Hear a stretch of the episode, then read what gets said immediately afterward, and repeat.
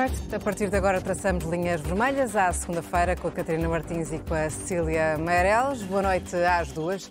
Começamos esta semana pela Catarina de Martins e inevitável falarmos uh, do caso da Madeira. Uh, Miguel Albuquerque demite-se, como disse hoje, mas para já mantém-se em funções supostamente por causa do orçamento regional que é debatido entre os dias 6 e 9 de novembro. O CDS, que é parceiro do governo, entretanto, não aceita e exige a demissão de Miguel Albuquerque já. A aprovação do orçamento não é importante, como defende, por exemplo, o Presidente da República, Marcelo Rebelo de Sousa? Este podcast SIC Notícias é só um de muitos que pode ouvir no site da SIC Notícias ou na sua plataforma preferida.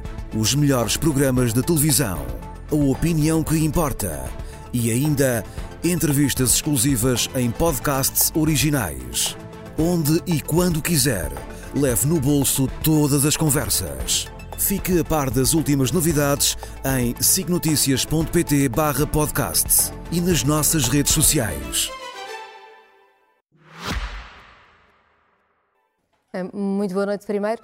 A aprovação do orçamento da região tem a importância que tem, é um orçamento, mas convenhamos que tudo o que se diz sobre o PRR, ou os apoios, ou a evolução já marcada de salários, pensões e apoios sociais, não depende da aprovação do orçamento do Governo Regional, entre o orçamento que foi aprovado para a República para umas coisas e a evolução normal dos duodécimos com as regras, enfim, a região da Madeira não fica numa situação particularmente vulnerável por não ter o orçamento aprovado, até porque é um mau orçamento e convenhamos, se nós achamos que há um governo que não tem condições políticas para se manter, porque há muitas dúvidas sobre as decisões que toma, aprovar um orçamento tal como está desse governo parece-me pouco prudente. Ou então achávamos que estava tudo bem. Agora, é verdade que a Assembleia Legislativa Regional não pode ser dissolvida já, houve eleições há pouco tempo, é preciso esperar seis meses. Depois disso, o Presidente da República pode convocar eleições e há um prazo mínimo de 55 dias entre a dissolução e as eleições, portanto, há aqui um período mais prolongado. A maioria que existe na Assembleia Regional, constitucionalmente, espera-se que arranje uma solução para este período na Madeira. Agora que a solução passe por manter Miguel Albuquerque, é completamente insustentável. Não é, é absolutamente, enfim, ninguém percebe como é que é possível. Até porque é um homem agarrado ao poder neste momento. Bem, já seria uma coisa. As investigações, claro que são investigações e, e tudo será apurado durante as investigações e toda a gente tem direito à presunção de inocência. E Miguel Albuquerque seguramente também. E claro que fica só quem não achar importante o Estado de Direito é que não ficará sobressaltado com o facto de haver jornalistas que foram para a Madeira ainda antes dos inspectores foram fazer as buscas porque já sabiam tudo. Ou seja, é verdade que tudo isto deve ser tratado com muita cautela. Mas também é verdade outra coisa. É verdade que estes negócios sobre investigação não são novidade não são novidade. O Bloco de Esquerda da Madeira denunciou-os a todos, mas não só. Foram denunciados até por um ex-governante uh, do PSD, Sérgio Marques, que fez uma denúncia. Houve uma comissão de inquérito. Já sabia que havia muita matéria estranha no negócio do teleférico que destrói uh, floresta autóctone na Madeira. Sabia-se que os horários de Funchal tinham tido contratos que não se percebia. Os horários de Funchal são uh, os autocarros, para quem, não, para, para, quem não conhecer, é o nome da empresa de autocarros. E também aquela pressão urbanística sobre a Praia Formosa, tudo aquilo, enfim, tudo aquilo estava sob investigação. Também não é novidade, algo que é muito grave, que é o condicionamento da comunicação social na Madeira. Isto é gravíssimo, é uma acusação grave, que é uma acusação que tem a ver até com o próprio escrutínio do poder político, mas também não é novidade. Agora, eu acho que a situação é verdadeiramente insustentável, porque mesmo quem quis sustentar o governo agora diz que não o pode fazer nestas condições. É natural que não possa. Acho estranho que tenha podido até agora sustentar um governo com toda essa suspeição. Se me permitem uma nota também, dizer que não deixa de ser extraordinária a posição de partidos que sempre quiseram ir para o governo com Miguel Albuquerque, que souberam sempre o que estava a acontecer e que agora estão muito chocados. Nomeadamente querem... o CDS? O CDS já estava, já estava no governo, aliás, já uma vez aqui tivemos essa discussão. Houve tempos, eu lembro-me já há muito tempo, com, em, quando o CDS ainda não estava no governo da Madeira, que era mais preocupado, por exemplo, com a independência da comunicação social do que se revelou uh, logo a seguir. Mas também a Iniciativa Liberal ou Chega, que sempre puseram em cima da mesa negociar a entrada para o governo de Miguel Albuquerque. Só não a negociaram porque Miguel Albuquerque preferiu negociar com o PAN. Esse sim nunca tinha dito que queria e surpreendeu toda a gente uh, querendo.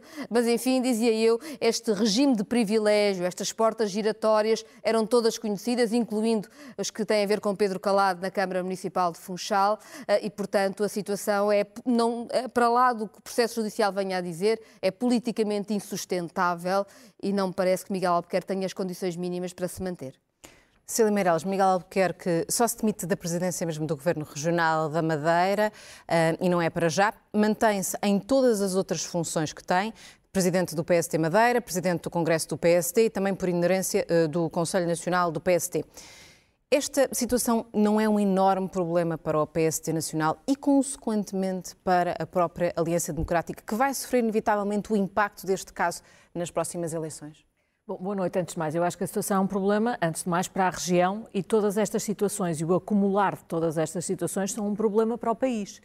Eh, e eu gostava de dizer isto, já uma vez aqui disse que me parecia que, eh, em relação ao caso influencer, começava a haver opiniões muito dispares consoante as pessoas fossem de direita ou fossem de esquerda, e que me parecia que os casos judiciais e os políticos suspeitos ou arguídos ou acusados não eram de direita nem de esquerda. Eh, o assunto ia bastante para além disso.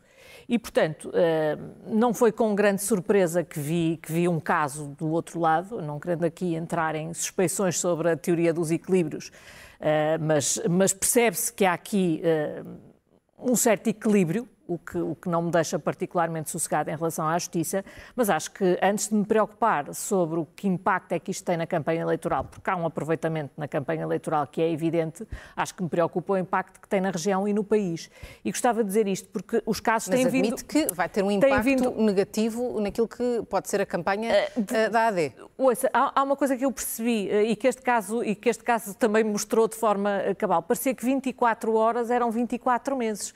É preciso todas todas as decisões havia uh, indignações variadas, uh, porque tinha que todas as decisões tomar-se em 24 horas. E, portanto, quando, quando tudo é exigido em 24 horas, depois também percebe-se que passam 24, 48 e as coisas vão passando. Eu acho que os debates recentrarão a campanha onde ela tem que estar, não é discutir-se casos judiciais, nem possibilidades como a dissolução da Assembleia Legislativa Regional, que eu percebo que seja discutida, mas quando ela existir constitucionalmente, e portanto eu acho que vai passar aqui um, um, espaço de tempo e que os debates recentrarão a campanha onde ela tem que estar, porque se nós não recentramos a campanha onde ela tem que estar, então, se é para estarmos a discutir casos judiciais, então mais vale discutirmos o sumo dos casos judiciais, porque quando se diz nós não podemos passar a campanha a discutir casos judiciais, depois estamos a discutir o processo constitucional à volta dos casos judiciais e eu uh, salientava isto porque em Portugal, durante muito tempo, viveu-se um clima de impunidade, que é péssimo.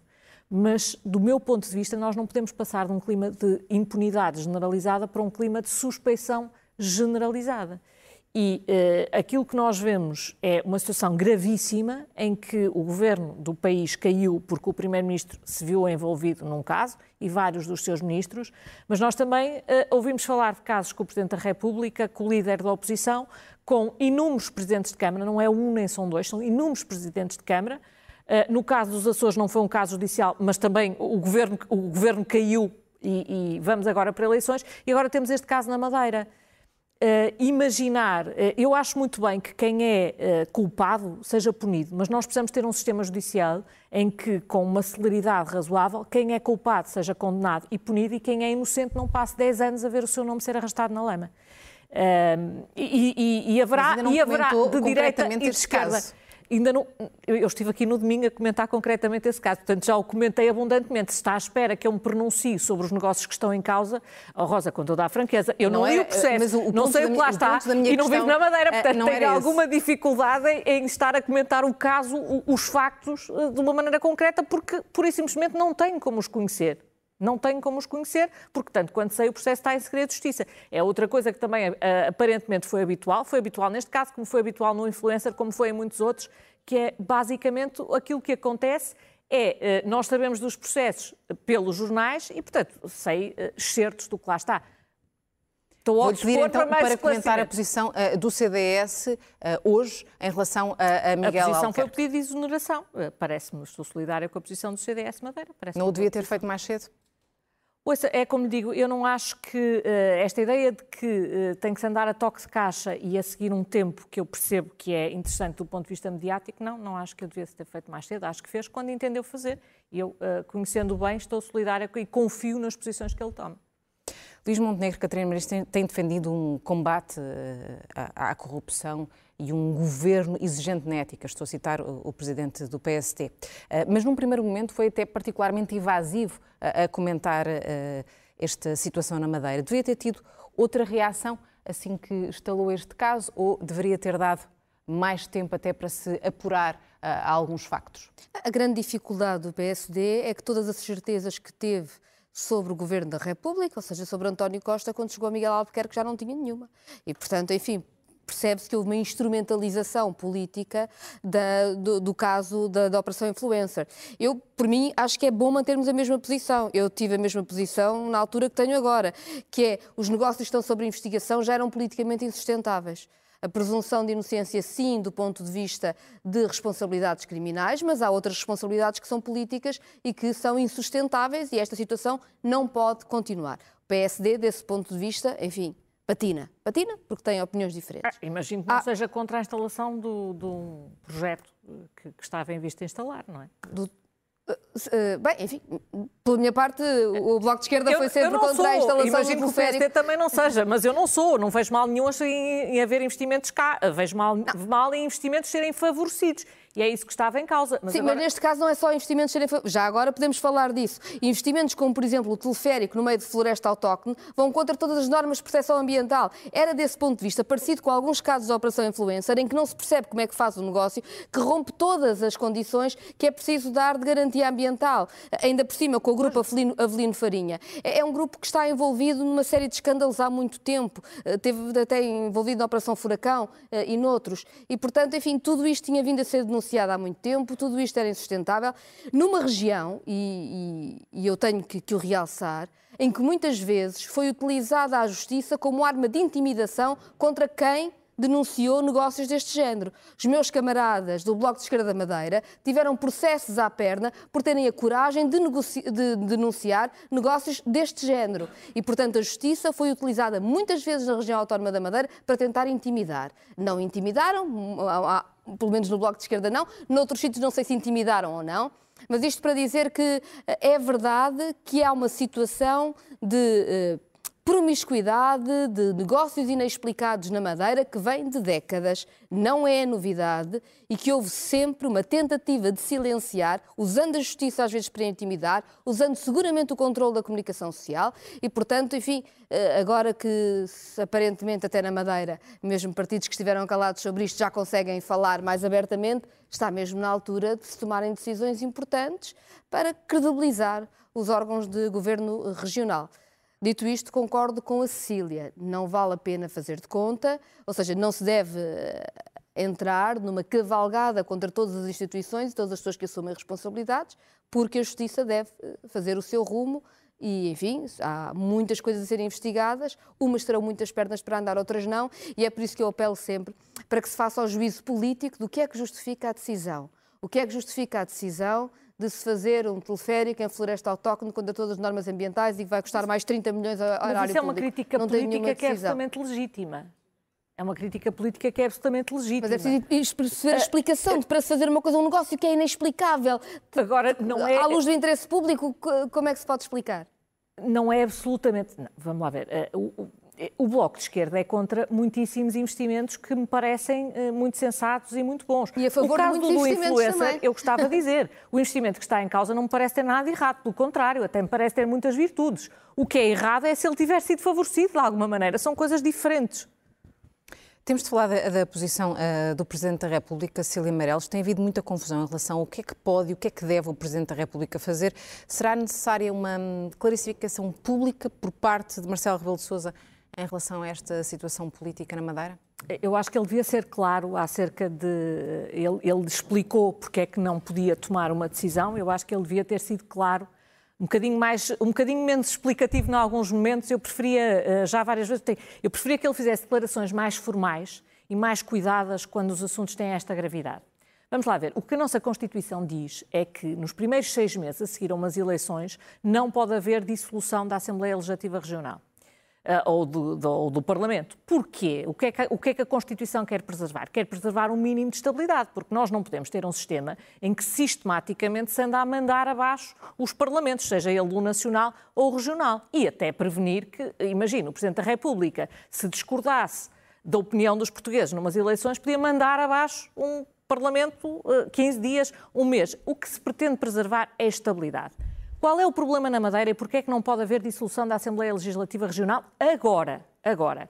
Precisamente porque ainda não passaram esses seis meses. Nós ainda há pouco tempo tivemos aqui a discutir a formação do governo na Madeira. E, portanto, aquilo que me parece razoável, o que eu vejo muita gente pedir e que me parece não fazer sentido, é dizer: não, não, mas o Presidente da República tem que arranjar uma solução criativa. E por isso é que, eh, lá está, ele de facto arranjou uma solução um bocadinho criativa, não criativa a este ponto, mas um bocadinho criativa e que já na altura me pareceu errada quando foi da aceitação da admissão do Primeiro-Ministro. Porque, na realidade, no momento em que se aceita uma admissão do Primeiro-Ministro, isso impede sim, implica sim a queda de um governo. E a partir do momento em que o governo cai, o que devia ter acontecido é ou havia um novo governo da parte do Partido Socialista ou era dissolvido o Parlamento o Presidente da República foi criativo salvando o orçamento e salvando que o PS tinha tempo para se uh, escolher um Mas novo. Mas agora pode ser criativo em relação à Madeira, não? Eu acho, que, eu acho que não faz sentido nenhum, como achei anteriormente, não faz sentido nenhum estas aplicações criativas da Constituição.